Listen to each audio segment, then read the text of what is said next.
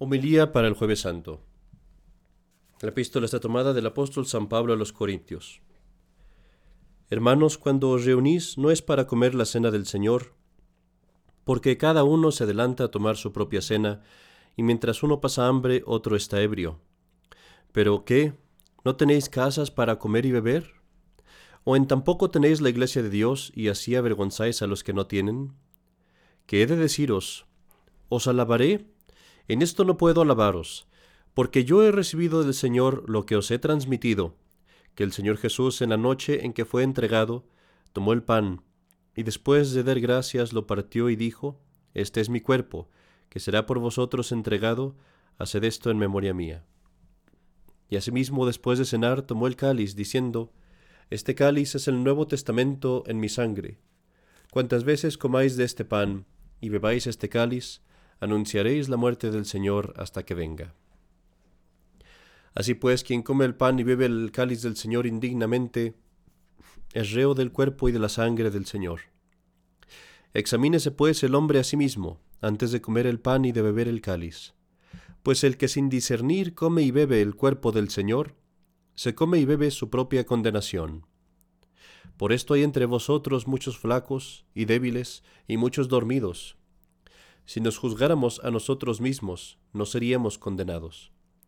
Mas juzgados por el Señor, somos corregidos, para no ser condenados con el mundo. Continuación del Santo Evangelio según San Juan. Antes de la fiesta de la Pascua, viendo Jesús que llegaba su hora de pasar de este mundo al Padre, habiendo amado a los suyos que estaban en el mundo, los amó hasta el fin. Y comenzada la cena, como el diablo hubiese ya puesto en el corazón de Judas Iscariote, hijo de Simón, el propósito de entregarle, con saber que el Padre había puesto en sus manos todas las cosas, y que había salido de Dios y a Dios volvía. Se levantó de la mesa, se quitó los vestidos, y tomando una toalla se ciñó. Luego echó agua en la jofaina y comenzó a lavar los pies de los discípulos y a enjugárselos con la toalla que tenía, que tenía ceñida. Llegó pues a Simón Pedro, y dícele Simón, Señor, ¿tú lavarme a mí los pies? Respondió Jesús y le dijo, Lo que yo hago tú no lo sabes ahora, lo sabrás después. Díjole Pedro, Jamás me lavarás tú los pies. Le contestó Jesús, Si no te los lavo no tendrás parte conmigo. Simón Pedro le dice, Señor, entonces no solo los pies, sino también las manos y la cabeza. Jesús le dijo, El que se ha bañado no necesita lavarse, está todo limpio, y vosotros estáis limpios, pero no todos. Porque sabía quién le iba a entregar, por eso dijo, no todos estáis limpios. Y cuando les hubo lavado los pies y tomado sus vestidos, y puéstose de nuevo a la mesa, les dijo, ¿Entendéis lo que he hecho yo con vosotros? Vosotros me llamáis Maestro y Señor, y decís bien porque lo soy. Si yo pues os he lavado los pies, siendo vuestro Señor y Maestro, también habéis de lavaros vosotros los pies unos a otros, porque os he dado ejemplo, para que vosotros hagáis también como yo lo he hecho. En el nombre del Padre, y del Hijo, y del Espíritu Santo. Amén. Mis queridos hermanos, en esta noche que celebramos el jueves santo, un día tan solemne y tan grande, tan magnífico en la Santa Iglesia, el día en el que nuestro Señor es Jesucristo instituyó los más grandes dones que nos podía dejar, el don de la Santa Misa, el don del Santísimo Sacramento, el don del sacerdocio y su mandato nuevo de amarnos unos a los otros. En este día, mis queridos hermanos, tratemos de entrar al corazón de nuestro Señor Jesucristo y comprender qué sentimientos lo animaban cuando nos daba estos dones. Porque sabía él que se acercaba su crucifixión, sabía él que se acercaba su muerte. Sabía que después de su muerte el mundo no sería digno nunca más de tener su presencia corporal visible hasta el día del juicio. Sabía pues que sus discípulos no lo verían de la misma forma que lo habían visto antes, con tanta familiaridad, con tanta facilidad. Sabía pues que se despedía. Y nuestro Señor Jesucristo, como una buena madre, como un buen padre, como alguien que se preocupa por sus hijos, que no, no desea, según sus propias palabras, no desea dejarlos huérfanos. No puede sufrir su ausencia de nosotros. Sabe que somos indefensos. Sabe que sin Él no podemos nada, y Él mismo nos lo dice. Sabe que somos como un bebé sin su madre, que si Él se va, moriríamos. Si Él se va, moriríamos de hambre, no tendríamos nada para alimentarnos espiritualmente. Si Él se va, quedaremos indefensos ante nuestros enemigos como un bebé que está abandonado en el bosque rodeado por los lobos. Si Él se va, somos como inválidos, como enfermos, como moribundos, incapaces de hacer cualquier cosa por salvar nuestras propias vidas. Necesitamos a Cristo. Lo necesitamos como nuestro alimento, como nuestra comida, como nuestro sustento, como nuestra madre, como nuestro padre. Y Él sabe todas estas cosas. Y sabiendo bien cuánta era nuestra necesidad de Él, y amándonos tanto como nos amaba, no pudo sufrir, repito, no pudo sufrir alejarse de nosotros, y se dejó a sí mismo. Se dejó a sí mismo, mis queridos hermanos, pero no una vez, ni dos. Se dejó a sí mismo en tres distintas formas, en tres distintas presencias. Y al día de hoy quiero hablarles de estas tres presencias de nuestro Señor Jesucristo, porque las tres las celebramos hoy. La primera es la más obvia, querido hermano, la que tú ya conoces, que es la presencia de nuestro Señor en la Santa Eucaristía. En esta noche de su sufrimiento, nuestro Señor tomó el pan en sus santas y venerables manos, y dándole gracias a Dios Padre Todopoderoso, partió el pan y lo dio a sus discípulos diciendo, Tomad y comed todos de él, porque este es mi cuerpo. Al decir nuestro Señor esas benditas palabras, allí donde antes había pan, ahora estaba Él mismo, Él mismo, completo y entero, vivo, cuerpo, sangre, alma y divinidad. Mi querido hermano, esta es una cosa que habríamos pensado imposible.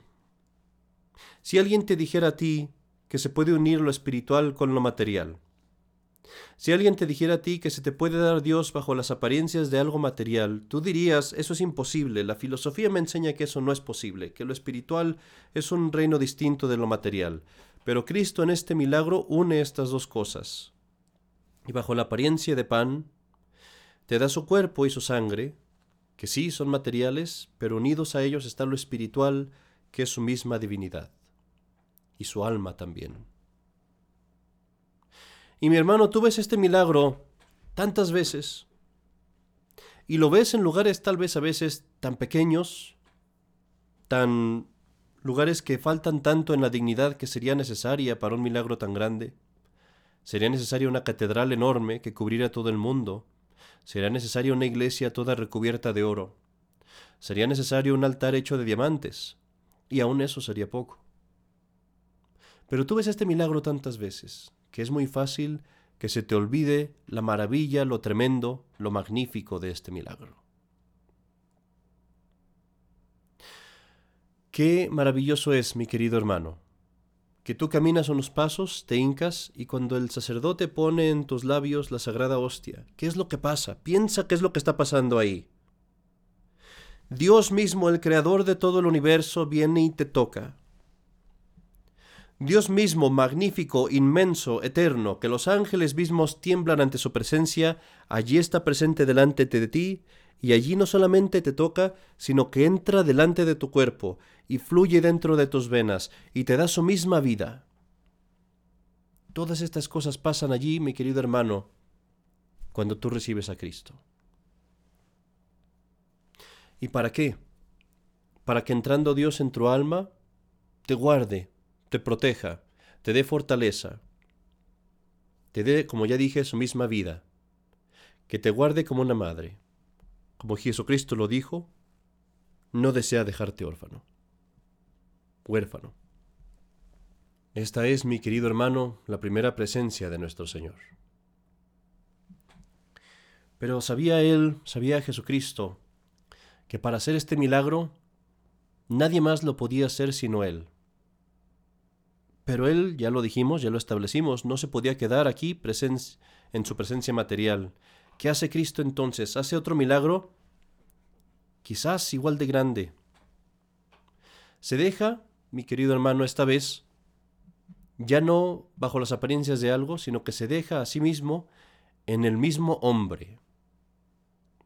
Y si fue algo maravilloso el que Cristo transubstanciara el pan en su cuerpo y sangre, que Cristo convirtiera el pan en su cuerpo y sangre, también es maravilloso, mi querido hermano, que Jesucristo tomara un hombre pecador, pobre, ignorante tal vez, y lo convirtiera en otro sí mismo, en otro Cristo, para que fuera alrededor del mundo a redimir, a perdonar, a acompañar, a sufrir por las almas, a rezar por ellas, a hacer los mismos maravillosos milagros que Él había hecho y el mismo milagro que acababa de hacer en ese momento, de convertir el pan en el cuerpo y la sangre de Cristo.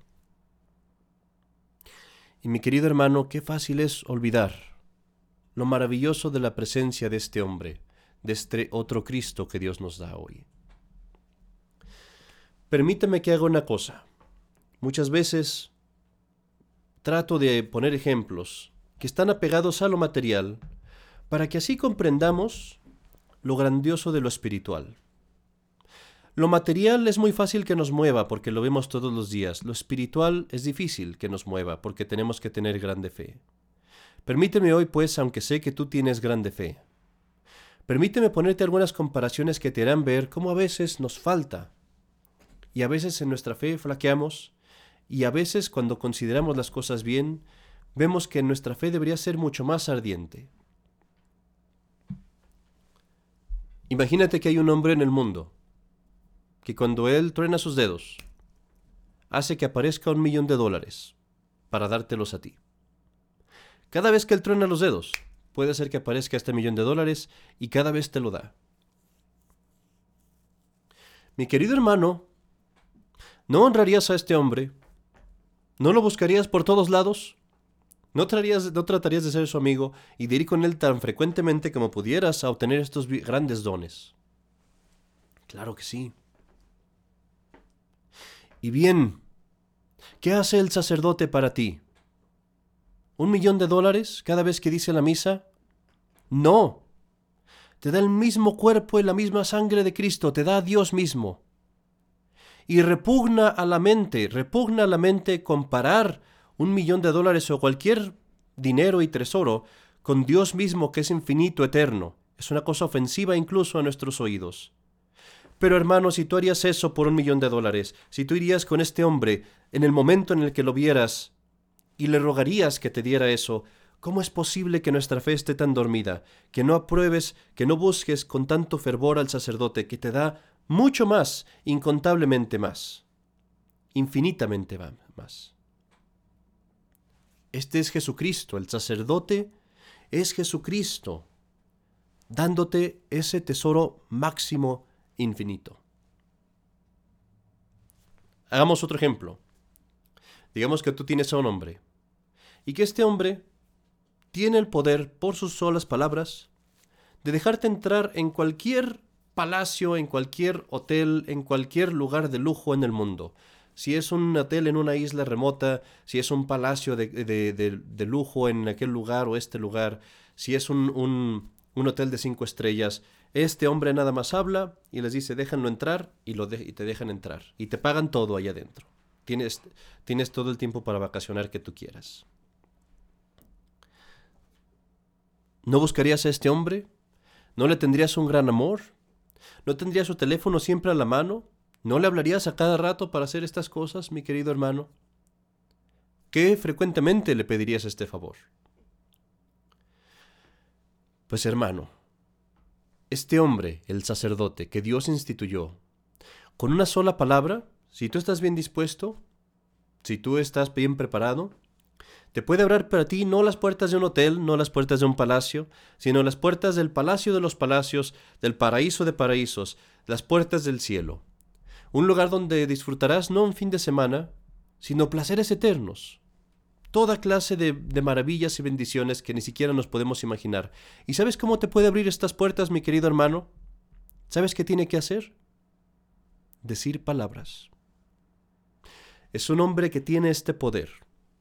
Con solas sus palabras te abre las puertas del cielo a ti. Este hombre nada más puede, nadie más puede. Un presidente de un país no puede hacerlo. Un general del ejército no puede hacerlo. La estrella más famosa del mundo que gane millones y millones de dólares con sus trabajos y sus barbaridades que hace, no lo puede hacer. Este pequeñito hombre que tú ves vestido de una sotana, él tiene el poder de abrirte con sus labios, con sus palabras, las puertas del cielo. Es Jesucristo mismo que te abre las puertas del, cielo a través del sacerdote. Permítame, ya sabes que siempre digo demasiados ejemplos, permíteme decir uno más. ¿Qué tal si hubiera un hombre en esta tierra que pudiera también, tronando sus dedos, volverte siempre a la vida, sin importar cuántas veces mueras? Que si tú vas en un carro y chocas y te mueres, este hombre llega, truena los dedos y vuelves a vivir. Que si tú te da un, un infarto, este hombre llega a tu casa, abre la, puerta, truena los dedos, vuelves a vivir. Que si te da cáncer, que si te disparan, que si te caes de las escaleras, lo único que tienen que hacer es hablarle a este hombre, este hombre llega, truena los dedos y vuelves a vivir. Cuantas veces sean necesarias, te trae de vuelta la vida. Mi querido hermano, ¿cómo amarías a este hombre? ¿Cómo lo guardarías cerca de ti? Nunca querrías estar lejos de este hombre. Si tuvieras que mudarte, nunca te mudarías lejos de él, lo querrías tener tan cerca como fuera posible. Y nunca te permitirías perder su favor o su amistad. Mi querido hermano, ¿no te trae el sacerdote de vuelta a la vida cada vez que escucha tu confesión solamente con una palabra? Tú estabas muerto, estabas podrido, estabas lejos de toda esperanza. Si no estuviera el sacerdote ahí para darte la vida, la vida espiritual, nadie te lo hubiera podido dar. Sin él no tendrías esperanza ni, ni, ni ningún alivio. No tendrías el perdón de tus pecados. Pero él, este hombrecito otra vez, tiene el poder, la fuerza de Dios para con sus solas palabras volverte a la vida mil veces si fuera necesario. Es Jesucristo mismo trayéndote de vuelta la vida. Y mi querido hermano, pues considera en esta presencia, en la segunda presencia de Cristo, qué gran maravilla es que en un hombre frágil, en un hombre tal vez tonto, en un hombre que es tal vez rudo, tal vez sin, sin modales, un hombre que tú ves con muchas faltas, que lo ves tal vez perezoso, que en este hombre tú ves la fuerza de, mismo, de Dios mismo obrando hacia ti. Atrás de las apariencias, porque así como Jesucristo se escondió bajo la apariencia del pan, pero tú crees con tu fe que Jesucristo está vivo ahí, verdaderamente presente, así Jesucristo se esconde bajo la apariencia de este hombre lleno de defectos, pero tú crees con tu fe que lo que este, este hombre hace cuando te da los sacramentos es Jesucristo mismo obrándolo a través de él, sin importar el vehículo, porque el sacerdote también es solo una apariencia, mi querido hermano. El hombre, al hombre no lo debes de ver, debes de ver a Cristo a través de él.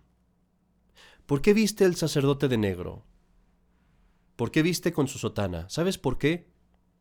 Una razón es sí, porque él está muerto al mundo.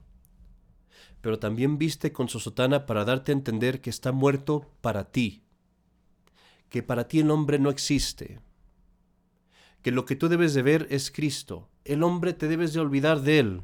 El hombre no existe, no es nada para ti. Es Cristo a quien tú ves ahí. Mi querido hermano, pasemos a la última presencia de Cristo, a la tercera. ¿Y sabes dónde está presente Cristo? Nos lo dice Él en el mandamiento que nos da hoy. Como yo os he amado, así amaos los unos a los otros. La tercera presencia que Jesucristo nos dio es en nuestro prójimo. En este mandamiento que nos da Él nos dice, Amaos los unos a los otros, porque allí me encontrarás tú en el corazón de esa persona. Allí me encontrarás tú en el corazón de tu prójimo. Si me quieres amar, si me quieres mostrar tu amor, muéstraselo a tu prójimo. Y así como yo te lavé los pies a ti, tú ve y lávale los pies a los otros. Así como yo te perdoné tus pecados, así tú perdónale los pecados a los otros. Mis queridos hermanos, el día de hoy, que hemos visto cuánto nos ha amado Dios, que se ha dado a nosotros no una, sino tres veces, que se ha dado a nosotros en tres presencias, entregándose totalmente hasta la muerte de cruz, el día de hoy, mis queridos hermanos, renovemos este mandamiento que se nos ha dado de los labios mismos de Jesucristo y amémonos de todo corazón los unos a los otros. Amémonos de tal forma que no pensemos ya más en los defectos de los demás, y que si nos viene el defecto lo subramos, lo suframos con corazón y con alegría. Amémonos de tal forma que el marido ame a su esposa, se entregue a ella como Jesucristo, que sufra sus defectos. ¿No la sufrió Jesucristo? ¿No perdonó Jesucristo a tu esposa? ¿No dio su vida por ella? Si Él la dio por ella, dala tú también. Amémonos de tal forma que las esposas amen a sus esposos el día de hoy con todo su corazón, que los respeten como la iglesia respeta a Jesucristo. ¿No murió Jesucristo por tu esposo? ¿No lo sufrió hasta la muerte? ¿En qué momento le dijo Jesucristo, ya basta, ya no te perdono, ya no hago más por ti? Nunca. Hasta la muerte sufrió por él. ¿Por qué no harás tú lo mismo por tu esposo? ¿Y por qué no nos amaremos los unos a los otros de esta misma forma? Que si Jesucristo sufrió todas nuestras imperfecciones, todos nuestros defectos una y otra y otra vez, y hasta el punto de lavarnos los pies y hacerse nuestro esclavo. ¿Por qué no nos amaremos nosotros también unos a los otros? ¿Y por qué no vas tú con aquella persona que tal vez más desprecias, con aquella persona que tal vez más te hace enojar, y, y te olvidas de sus defectos y de sus pecados, y la amas de corazón? y la perdonas recordando siempre que a ti te perdonó más Dios y por eso tú también debes perdonar.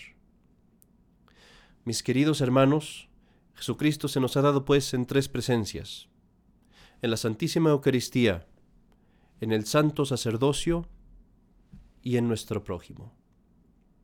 El día de hoy cumplamos su mandamiento, amémonos los unos a los otros porque estas son las palabras de nuestro Maestro, de Jesucristo, y Él nos ha dado el ejemplo para que nosotros vayamos y hagamos lo mismo. En el nombre del Padre, y del Hijo, y del Espíritu Santo. Amén.